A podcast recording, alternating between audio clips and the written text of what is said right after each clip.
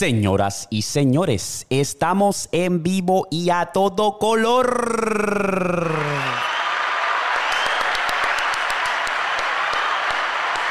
Gracias, gracias, gracias. Bienvenidos a Pata Abajo, el podcast. Este es episodio número 17. Dile, Anuel. Bravo. Activo, mi gente. Un saludo a la mafia de Pata Abajo, Pata Abajo Mafia.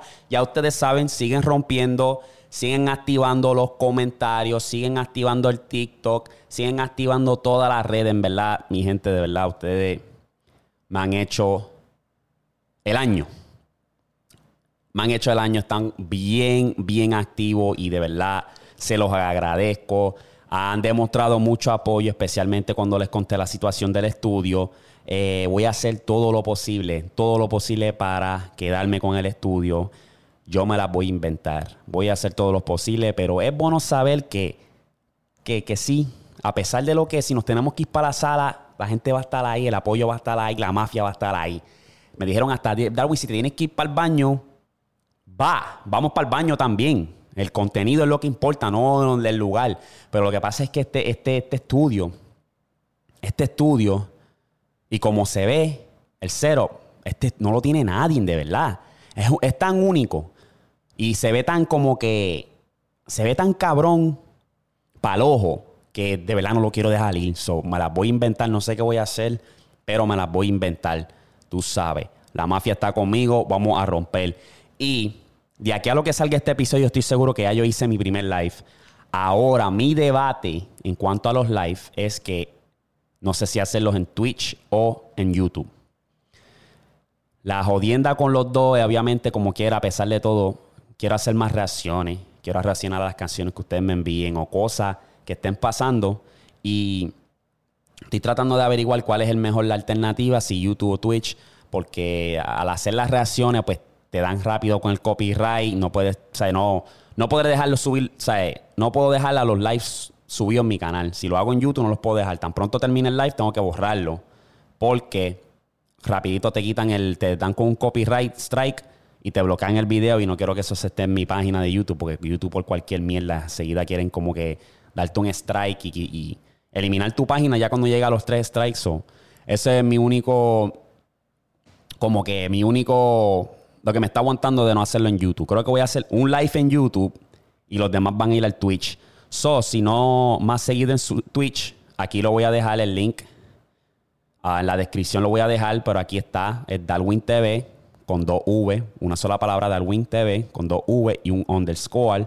Y básicamente los lives van a ser más para hablar con ustedes. Como les dije, van a poder hacer llamadas, van a poder, yo voy a poder reaccionar a todo, vamos a vacilar vamos a pasarla bien. Y a la medida que vamos creciendo, vamos integrando cosas nuevas. Si ustedes quieren que yo juegue los juegos, uh, puedo hacer eso, pero eso viene con calma y después vamos a seguir evolucionando, vamos a seguir buscando maneras nuevas. Pero vamos al maldito grano, mi gente. Vamos al maldito grano que hoy tenemos cosas de qué hablar. Boom. Mira vos. Mira, vos, ya ustedes saben. Mira, lo que voy a empezar es. Me habían dicho por ahí, mira, Darwin, que tú pies Bla, bla, bla, bla, bla, bla, bla, bla, se me fue, se me fue. me dijeron, Darwin, ¿qué tú piensas de la simulación? ¿Nosotros vivimos una simulación? Usted sabe que no pueden faltar eso, ¿verdad? ¿Nosotros vivimos en una simulación? Pues mira, yo estuve buscando información y a veces uno piensa, ¿verdad?, que uno vive en una simulación porque es una de esas cosas que a veces tú sientes que estás en un sueño, cuando está pasando algo que tú no puedes creer, como por ejemplo cuando tú conoces a tu ídolo, cuando tú ganas un montón de dinero, algo así, tú piensas que es como un sueño, que no es realidad. Y eso a veces nos da a pensar que sí vivimos en una simulación. Ahora mismo, si yo me fuera a pegar a la loto y veo en mi cuenta de banco ahí 100 millones de dólares, yo voy a pensar que es un sueño, que no es real, que es una simulación.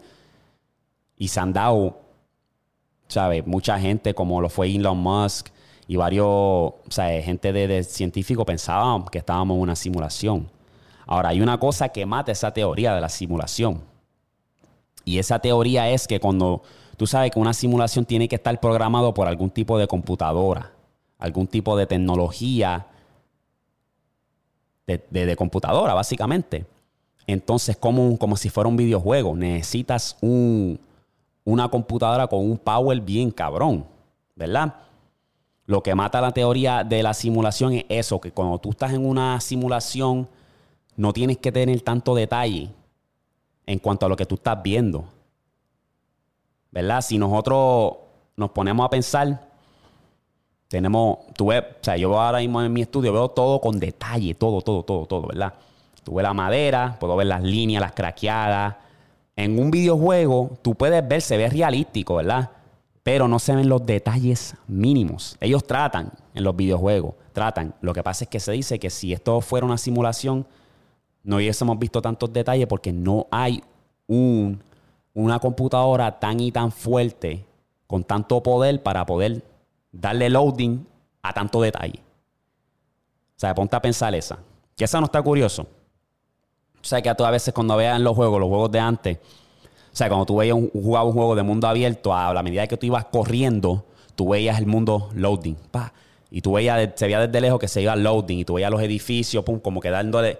Pues así fuera nuestro mundo. Si tú miras para acá, pues eso está loading. Lo que tú estás viendo está loading. Acá todo esto es blanco. Cuando tú miras para acá es que se va cargando, cargando, pum, pum, pum, todos los detalles. Pues no tenemos una computadora tan avanzado, tan, con tanto poder para hacer lo que es la simulación. Y eso es lo que mata esa teoría. Entonces, si eso fuera el caso, ¿verdad? ¿En qué, cuándo nos levantamos de esa simulación? ¿Cuándo nos despertamos? ¿Cuándo acaba? Neo, del Matrix, para darte el ejemplo, trató de escaparse de su situación. Tenía una vida mediocre y quería escaparse de su situación. Y ahí es que entra Morpheus y le explica lo que es el Matrix. Ya cuando él se da de cuenta, pues ¡pa! Despierta de la máquina, de lo que es la simulación. Entonces, si nosotros estuviésemos en una simulación, ¿a qué punto despertamos?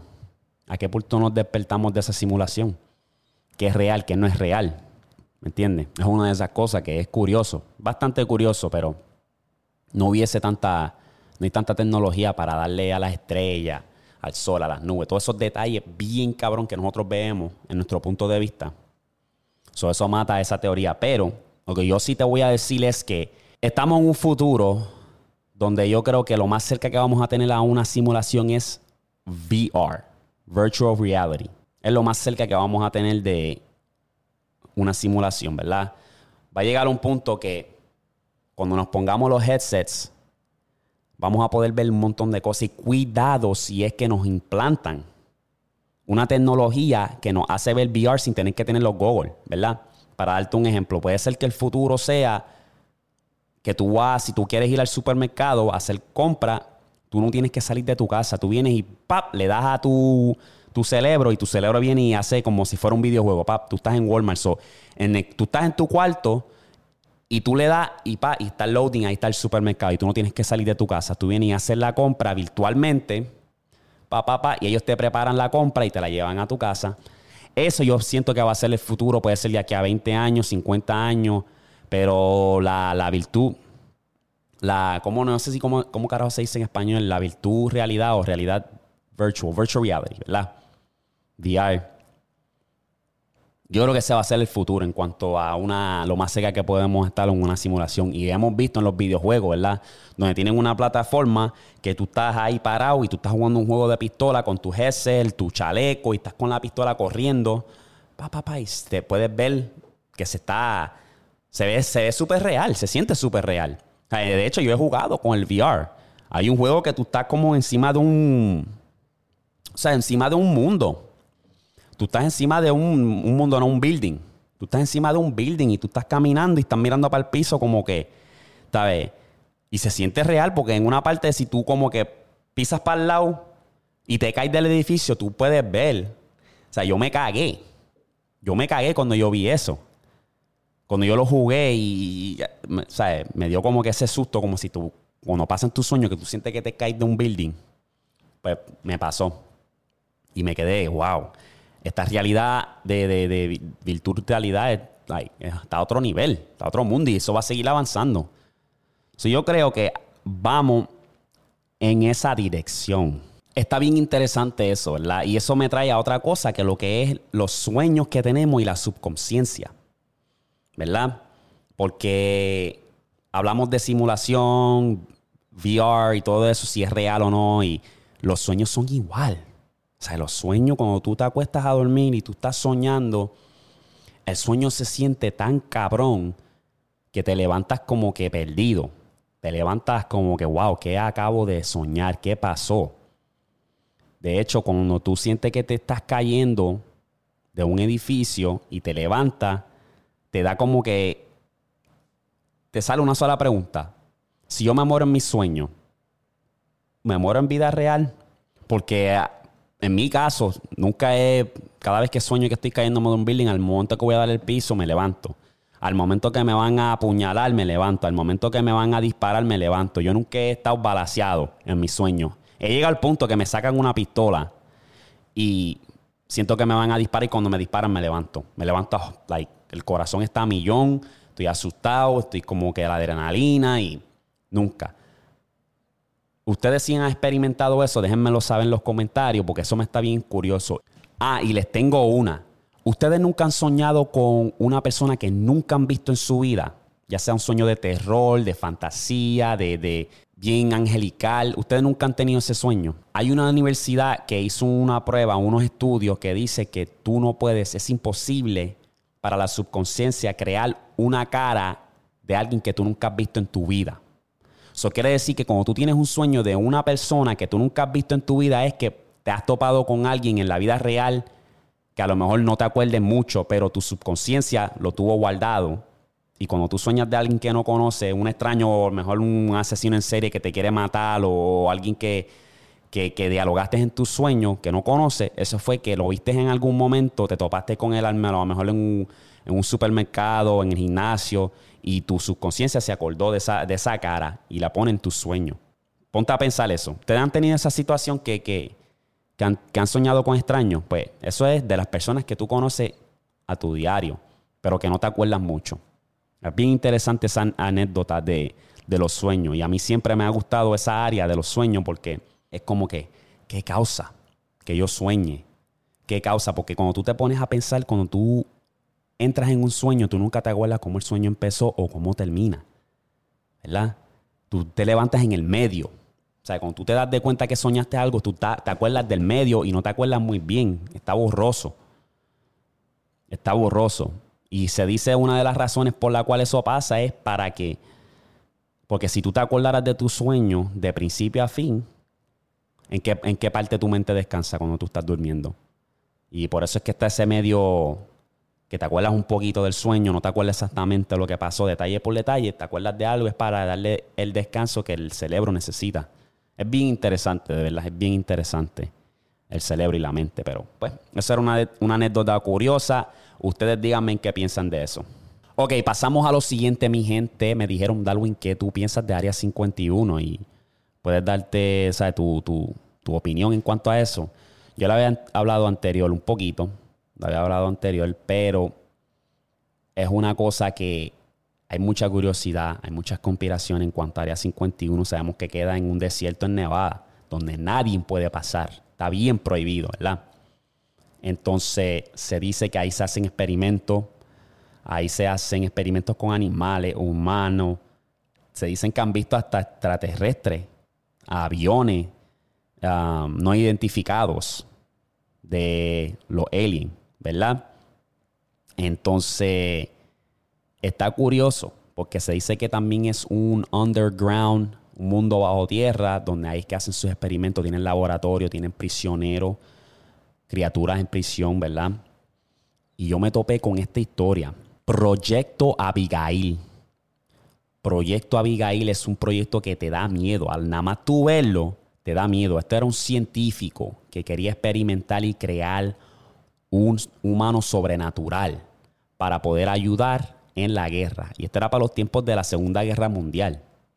Pues, ¿qué pasa? Que el científico tiene una hija llamada Abigail, que ella apoyaba a su papá en todo. Ella quería apoyarlo en este proyecto y dijo, mira, papi, yo te voy a apoyar, me puedes utilizar a mí para ver qué resultado da. Es muy científico, bien alegre, dijo, pues vamos a hacerlo. Vienen y le inyectan con una sustancia para que se vaya sobrenatural. Pues qué pasa, que Abigail Seguida cayó inconsciente en el piso, empezó a perder su cabello, se empezó, su piel se empezó a derretir, o sea, el punto que tú lo podías ver los dientes, ella empezó a crecer. Se dice que ella medía como 11 pies. Y se convirtió en este animal. enseguida la metieron en, un, en una cárcel para ver cómo actuaba este objeto sobrenatural. pues, ¿qué pasa? Que sí, se da la casualidad que se convirtió en un monstruo que no tenía subconsciencia, que ella se le fue todo, ella era un monstruo ¿verdad? Y, el, científico, el papá de Abigail, no pudo más con, la subconsciencia de que ella sí, él convirtió a su hija en un monstruo. So, él vino y se suicidó, se ahorcó. Y ella le dejó una nota a los guardias que dijeron que cuiden a su hija. A pesar que ya era un monstruo y no sabía ella, Abigail quién era ella misma. Pues le dijeron, mira, cuídame a mi hija. Y los Gal no hicieron caso y dejaron que a Proyecto Abigail se muriera, el monstruo. Pues, ¿qué pasa? Que querían dejarla morir de hambre para matarla. ¿Qué pasa? Que al segundo día que ella no come nada, ella viene y rompe la puerta, donde dos, dos seguridades de, del Army estaban vigilando. Viene y le arranca la cabeza a uno y se come al otro vivo. Y salió para afuera. Entonces ahí fue que llamaron al ejército, le dispararon balas, las balas no hicieron nada hasta que la pudieron detener. Y se dice que hoy con tú puedes escuchar los gritos en ese pasillo de Área 51. Ahora, si esa historia es verdad o no, Malita hacia la madre está tremenda. Es senda historia, de verdad. Yo cuando la vi por primera vez me puse a investigar, dije, wow, tremendo, tremendo de verdad. Y el trauma, si eso fuera de verdad, el trauma que causa eso tú siendo sobreviviente de un ataque de Abigail, del monstruo ese feo, está cabrón. Mira, yo saco la pistola rápido y. Ahí, rapidito. Como dijo Sidney. o sea, le vació el peine entero. Estamos hablando de que. Wow, tranquila. Yo vivo traumado. Yo vivo, yo, yo viviría traumado, yo viviría con PTSD, este está cabrón. Yo no podría trabajar en el área 51 porque no quiero saber lo que está pasando allá abajo, los experimentos que están haciendo, porque papi, vivo paniqueado. Voy a tener la pistola todo el tiempo. Seguida, ¿verdad? So, no sé, de verdad, no sé, no sé. Está cabrón. ¿Qué ustedes piensan de esa historia, de verdad? ¿Qué ustedes piensan? Ahora, señoras y señores, pasando a lo siguiente. Esto en el área de los deportes. Si el deporte no es lo tuyo, dale skip pero vamos a hablar de Lionel Messi. Lionel Messi, después de 21 años con Barcelona, ya toca partirse a un nuevo capítulo. ¿Sabe? Está cabrón porque yo soy bien fanático de Messi. Yo me crié viendo Messi y Messi es el mejor jugador del mundo. El tipo es una leyenda, un animal, un fenómeno en el deporte del fútbol que nunca hemos visto. Y en una conferencia de prensa se puede ver, y él lo dijo, que él no quería irse de Barcelona. Y desafortunadamente no se pudo haber llegado a un acuerdo. Y de hecho, lo más curioso e interesante es que Messi estaba dispuesto a tomar una, una paga menos hasta 50% paga menos para quedarse con Barcelona, pero desafortunadamente no pudieron llegar a un acuerdo, lo cual deja a Messi ninguna otra opción que pensar en su futuro e irse para lo que es el, equipo de, de, París, o sea, el PSG. Entonces está cabrón porque se siente como el, el fin de una era. Estamos hablando de 21 años con ese, ese, Barcelona, cuando tú mencionas el fútbol de Barcelona, tú rápido enseguida viene Messi. Han habido leyendas como Ronaldinho y, o sea, otras leyendas más, Madonna, pero estamos hablando de 21 años.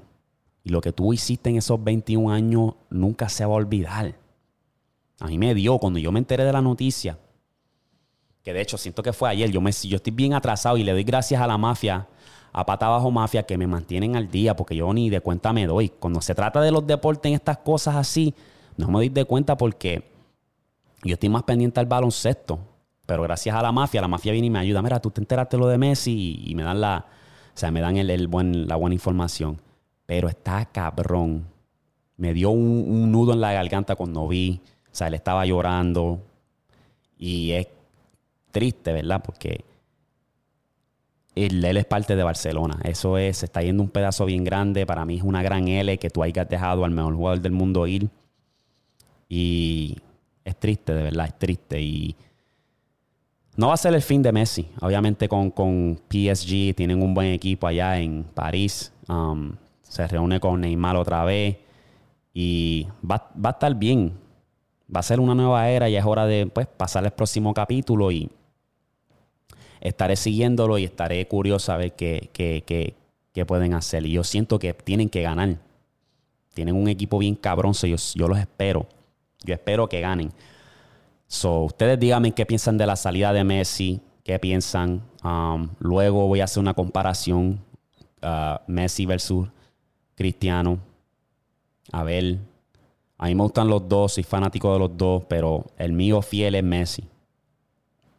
Y Voy a aprovechar el momento para decir que pronto estaré haciendo un grupo en Telegram que se va a llamar Pata Abajo Mafia, donde todos toda la mafia pueden ponerme aún más al día en cuanto a las noticias que están pasando al mundo, lo que yo quieren, que ustedes quieren que yo reaccione. Voy a anunciar cuando me voy a ir en vivo y todas las jodiendas. Yo creo que el grupo llegue, que sea de mil, dos mil, tres mil personas en el grupo de Telegram y que esté bien encendido y vamos para encima, porque lo iba a hacer en Discord, pero a mí no me gusta Discord. El Discord es bien raro. Es bien. Cuando tú haces un grupo, yo siento que hay como 20 chats más, una estupidez cabrona. vamos a ver. Uh, te hacen pendiente a eso, el Telegram. Vamos a romper bien duro. Venimos con más cosas, pero vamos a pasar a lo siguiente, mi gente. ¿Ustedes se creen que esto se acabó? No, no se acabó. Vamos a pasar a lo siguiente. Ya que estamos en la área de los deportes, vamos a hablar del baloncesto. Rápido Dito, NBA, ¿verdad? Ah, todos sabemos, pues, que la NBA ahora es de Super Team otra vez.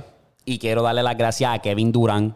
Kevin Durant nuevamente dañaste en la liga porque tenías la oportunidad de probarte como capitán, como si soy el hombre que puede llegar a un campeonato sin ayuda de un super team, ¿verdad?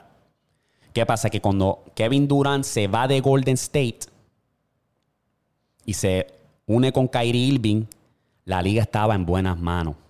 La liga era una liga de dúos. Tenías a Kyrie Irving, Kevin Durant, Anthony Davis, LeBron, Paul George, Kawhi Leonard, Giannis Middleton. O sea, estaba bien balanceado y volvimos a los tiempos de antes, que era de dúo. Muy emocionado, pa. Pero Kevin Durant tuvo que cagarla otra vez porque él no puede hacerlo, no tiene la mentalidad, no tiene Mamba mentality. El tipo es una máquina anotando, pero es un cobarde cuando se trata de hacerlo solo. O con Kairi, que esa era la oportunidad de él decir, mira, yo lo puedo hacer, con Kairi yo lo puedo hacer, no me hace falta más nadie. Viene y agarra a Harden, viene a agarrar Griffin y, y ahí lo siguió y ahora tenemos otra vez un super team. Ahora los Lakers, que yo no los considero un super team y la razón por la cual no los considero super team, si tú me dices seis años atrás, siete años atrás, sí, es un super team, pero estamos hablando que es el equipo más viejo en la historia. Los Lakers parecen fósiles. Están súper viejos. Están, cada uno ahora mismo está recogiendo un, cheque de retiro, un cheque de seguro social. Están viejos. Ey, pero yo no estoy, no le estoy tirando la mala, porque al final del día yo voy a los Lakers y yo siento que Lakers tiene las piezas la experiencia, la veteraría para ganarlo todo. Esa es mi opinión. Pero, como les dije, volvemos a los Super Team otra vez. Porque los Bulls se ven nice. Tienen bastante. Se ven bien. Miami se ve bien. Tenemos a los Nets y tenemos a los Lakers. Pero yo creo, como les dije anteriormente, quiero que los Lakers vayan en la final contra los Nets para ver quién es el, el mero mero. ¿Quién es el mero mero? Le voy a los Lakers. Brooklyn no va a ganar. Fácil fácil. Y señoras y señores, vamos a hablar de jugadores clave. Me dijeron, Darwin, habla de Taco Fall. Me lo estaban pidiendo, yo no sé por qué, pero me lo estaban pidiendo y yo no tengo nada en contra de Taco Fall. Yo creo que Taco Fall es una persona que le cae bien a cualquiera. ¿Qué te puedo decir? Papi, el tipo mide 6'7", es un poste. Ah, sabe hacerle el pick and roll bien y pues con esa altura se le hace fácil anotar sus puntitos, ¿verdad? Pero Taco Fall está bien limitado. Vamos a hablar claro. Está bien limitado. Ah, no, ha desarrollado un tiro, mid-range, no te puede abrir la cancha mucho, un poco más lento. Y, ¿sabes? No te puedo decir mucho en cuanto a eso porque me, me acuerdo a los tiempos de antes. Un Yao Ming, Yao Ming tenía un chin de, de hook, tiro y eso. Pero cuando tú ves a Taco Fall, no ofrece mucho en el área de, la ofensiva. Él galdea bien, galdea bien, da tapones, pero cuando se trata de ser más versátil en la área de la notal, pues un poco difícil. Hace buen pick and roll. Ah, en el posteo, pues lo que tiene que hacer es agarrar la bola, hacerle un giro. no tienes que ni brincar de tan alto que es el cabrón. Pero veremos a ver, el chamaco todavía está joven, todavía se puede desarrollar. Y tengo fe, tengo fe que sí va a seguir mejorando y eh, va a seguir haciendo lo suyo. Ahí tienen en cuanto a Taco Fall. Otro que me lo están pidiendo a grito es Alan Iverson. Alan Iverson es uno de mis jugadores favoritos. Antes de que LeBron entrara a la liga, yo seguía mucho a Alan Iverson. Yo tenía camisa, jersey, tenis de Alan Iverson. Y gracias a Alan Iverson fue que me enamoré más del baloncesto. Ahí fue cuando empecé a ver lo heavy. Pues Alan Iverson es lo que caería esa hora, papi. Alan Iverson tenía los handles. Alan Iverson cambió la liga en cuanto a tatuaje, eh, a usar las manguillas los, headbands, los circuitos. Alan Iverson cambió el juego, de la, cambió la cultura del baloncesto. O sea, el tipo era imparable. Ese crossover la tenía. Estamos hablando de que tú pegaste al mejor en aquel tiempo que era Michael Jordan. Lo dejaste pegado, lo dejaste bailando. Llevaste a un equipo, a tu equipo de los 76ers a la final en contra de los Lakers. ¿Sabes? Estamos hablando de un gal de 6 pies 6 pies. Lo llevaste a la final en contra de los Lakers, que el Lakers era powerhouse. O sea, yo te la doy. Alan Iverson es, papi, una leyenda y qué pena que no pudo ganar un título, pero es una de esas leyendas que muchos admiramos y muchos queríamos ser como Alan Iverson, tú sabes. El que, el que. Ay, no hablamos que cuando dejó pegado a, a, a Lue, que le pasó por encima. Momentos históricos, ¿verdad? Es una leyenda, de verdad. Alan Iverson es una leyenda y Gracias a Alan Iverson tenemos jugadores como Kyrie Irving, Curry con los handles. ¿Me entiendes? Era una máquina, una máquina ofensiva. Él, sí era el alfa que, que, que, que KD no puede ser. Y ahí está. ¿Cuánto Alan Iverson? Un caballotski. Ahora, por último, voy a hablar de uno de los que hubiese sido, ¿verdad? Derrick Rose. Maldita sea, cuando tú me mencionas Derrick Rose, lo primero que yo pienso es qué hubiese sido de la vida de él si no fueran por las lesiones. Derrick Rose, cuando llegó a la liga, papi, cogió a todo el mundo de sorpresa. Estamos hablando de que se fue al Tommy Dame con LeBron en los playoffs. Estamos hablando del MVP más joven de la historia. Estamos hablando de un fenómeno explosivo, atlético, rápido y era un jugador en desarrollo. Derrick Rose en su prime, hablando, ni, ni, ni había llegado en su prime. Eso era lo más cabrón que cuando Derrick Rose ganó su, su MVP, y se fue al Tommy Dame con LeBron en los playoffs, él no estaba ni en su prime. Derek Rose era especial. Y yo siento que él iba a ser uno de los mejores poingales que hemos visto en la historia. Uno de los mejores poingales, de verdad. El tipo era explosivo, maniobra, donkeaba, estaba desarrollando el tiro. Ahora yo le hago esta pregunta. Si Derrick Rose no se hubiese lesionado, fuera, tuviese en los top 3, ¿Dónde tú lo, dónde tú lo catalogas? Top 1, top 2, top 3 en esos, en esos tiempos y dónde hubiese terminado su carrera overall. ¿Dónde hubiese terminado? ¿Con cuántos campeonatos? Eso es una de esas cosas de que, wow, que hubiese sido, ¿verdad? Que hubiese sido.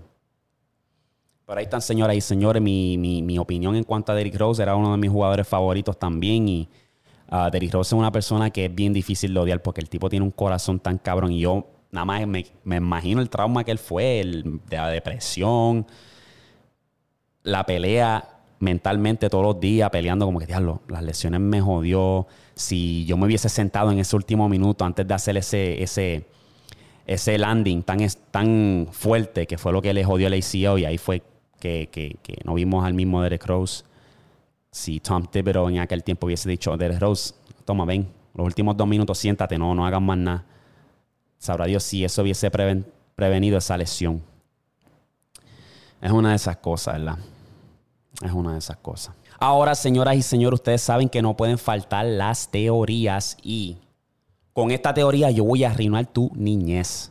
Se trata de Finding Nemo. Si yo te digo a ti que la película de Finding Nemo, Nemo nunca existió. Todo estaba en la imaginación de Marlin.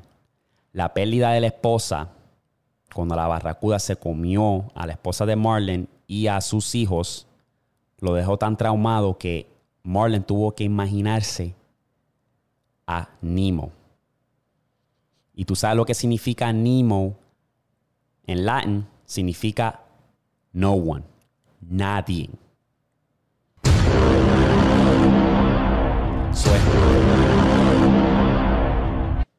está tan cabrón que él se fue por mar y tierra para buscar a Nemo cuando nunca existió. Está cabrón, es una teoría que es corta y al directo al grano, pero te deja como que, wow. en serio. en serio. Y pues, niñez arruinada. O sea, cuando Disney sale con estas cosas, ellos tienen una historia, un propósito detrás de lo que es la historia. Por eso es que son unos genios. Y mucha gente te puede decir, no, es una película, es una película de muñequito. Um, o sea, cuando yo dice la teoría de Car, muchos han dicho, es, una película de carro, ¿qué más tú quieres? Sí, pero hay una teoría detrás de eso. Ellos no lo hacen por joder, a ellos les encanta que nosotros los que creemos en teoría y todas esas jodiendas, vayamos y hagamos nuestra investigación y vayamos a la conclusión de por qué se hizo esto o aquello. Y tengo la última teoría y con esto vamos a los saludos, ¿verdad? Ahora, Tú sabes que la película de Shrek, yo estoy seguro que tú no agarraste esto. Tú sabes la parte que donde Donkey se escapa, que lo iban a llevar para el castillo, para tenerlo ahí de rehén. Tú sabes que hay una escena que salen los tres osos. Sale la mamá, sale el papá y sale el bebé oso. Están en una jaula, ¿verdad? Pues, ¿qué pasa? Que cuando todos van al swamp, todos los personajes de Disney van al swamp de Shrek, van para la casa de Shrek, tú puedes ver que el, el oso papá y el hijo está llorando, están tristes, tú los ves tristes, ¿verdad? ¿Qué pasa? Que el cabrón del olfacua se había llevado a la mamá y la convirtió en alfombra. Como puedes ver aquí, míralo ahí. Lo convirtió en alfombra. Es un pequeño detalle que cuando niño tú no lo cachas y se te va. Y es como que. ¡Wow!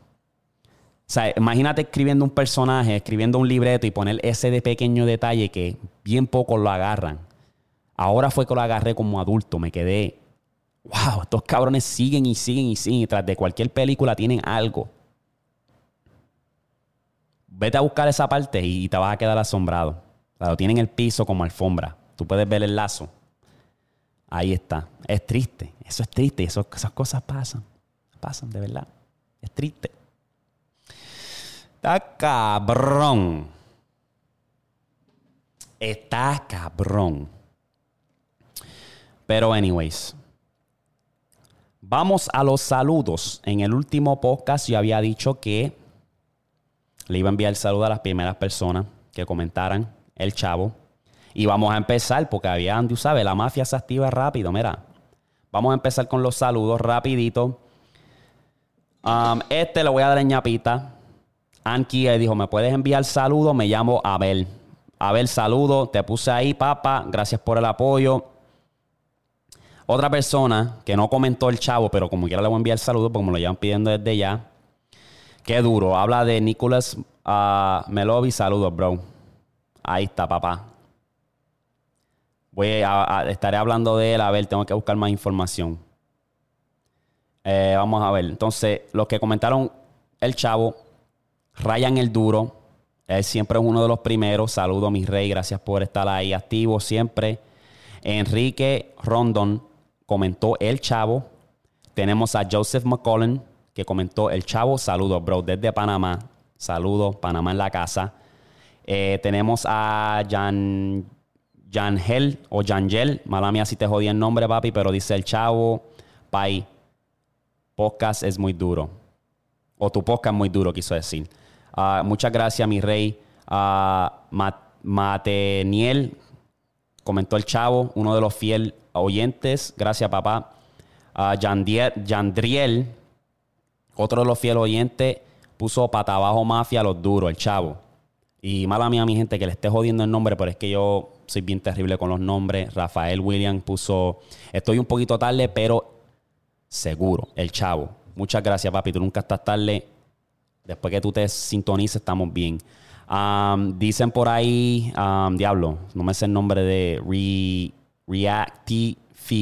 TV. Dice el chavo, sigue grinding pa' para adelante. Uh, Space iTunes puso indicando los mejores podcasts, el chavo. Eh, tenemos por aquí, ya yo los mencioné. Tenemos a Adrián, que puso el chavo. Kevin, que puso el, comentó el chavo. Derek, que comentó el chavo. Saludo. Gracias mi gente. También tenemos a Plush72 que comentó el chavo. Saludo Darwin. Y ahí están sus top 5 en cuanto a la WWE.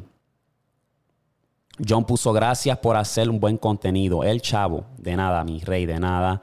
Tenemos a Benjamín Alejandro, que es el hermano mío fiel. Pronto lo tendré aquí. Que puso el chavo, mi hermano. Un abrazo. Te llevo siempre. Están duros los episodios. Cuentas conmigo. Tú sabes cómo es, papi. Te llevo de corazón.